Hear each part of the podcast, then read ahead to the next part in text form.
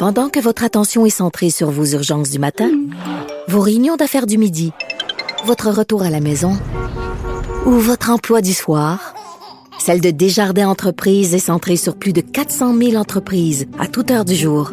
Grâce à notre connaissance des secteurs d'activité et à notre accompagnement spécialisé, nous aidons les entrepreneurs à relever chaque défi pour qu'ils puissent rester centrés sur ce qui compte, le développement de leur entreprise.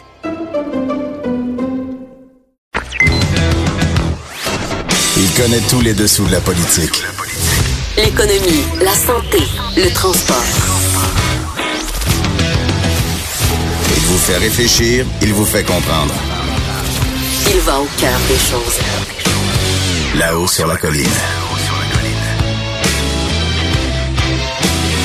Cube Radio. Bonjour et bienvenue à là-haut sur la colline. Gros, gros, gros lundi, en tout cas sur la planète politique. On pensait que ça, il y aurait pas d'Assemblée nationale cette semaine, mais ça bouge beaucoup. Donc, euh, à 13h05, on aura Catherine Fournier, donc l'ancienne députée péquiste devenue indépendante.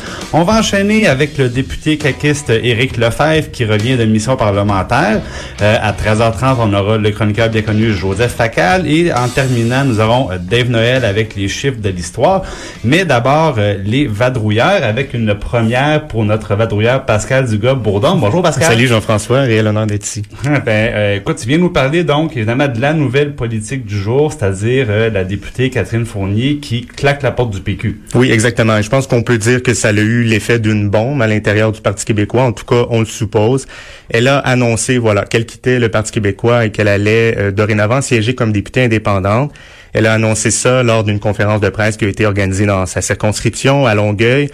En gros, ce qu'elle dit, et euh, vous conviendrez que c'est assez dur comme constat, ce qu'elle dit, c'est que le Parti québécois ne parviendra jamais à porter le Québec vers l'indépendance. Je vais vous lire une de ses citations, là, ça va vous donner une idée du, climat qui régnait à ce moment-là.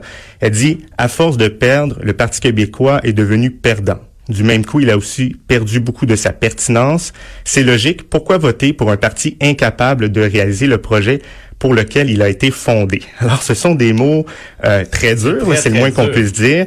Euh, on se rappelle que c'est quand même le parti qui lui a permis de devenir député à l'Assemblée nationale euh, dans, dans, une partielle en décembre 2016.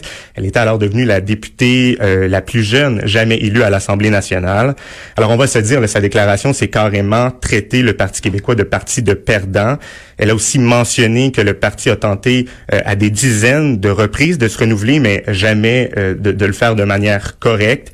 Elle dit qu'elle a même ignoré, euh, que, que a même ignoré les signaux d'alarme qui ont été envoyés qui prédisaient son effondrement. Donc, il n'y a pas de, y a pas de doute sur un éventuel retour. Les, les mots sont, les mots sont, sont forts ici, là. Ça, Alors, ça serait difficile de s'imaginer qu'elle revienne. Ben oui. Et maintenant, bon, j'imagine quand on pose un geste comme celui-là, c'est qu'on a une suite en tête. Alors, qu'est-ce que, qu'est-ce qui s'en vient du côté de Mme Fournier? Ben, c'est là où c'est pas tout à fait clair. Madame Fournier a dit vouloir créer un mouvement qui va rassembler tous les souverainistes. Il me semble qu'on a déjà entendu ça par le passé. Donc pas un parti, un mouvement. Non, l'idée de créer un parti, c'est pour elle euh, écarter. Déjà, elle dit a de toute façon pas de place pour avoir un nouveau parti, encore moins un nouveau parti souverainiste à l'Assemblée nationale.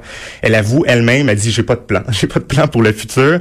Euh, elle sait pas si elle sera non plus candidate à l'élection de 2022, nous sous quelle bannière, euh, ni sous quelle bannière.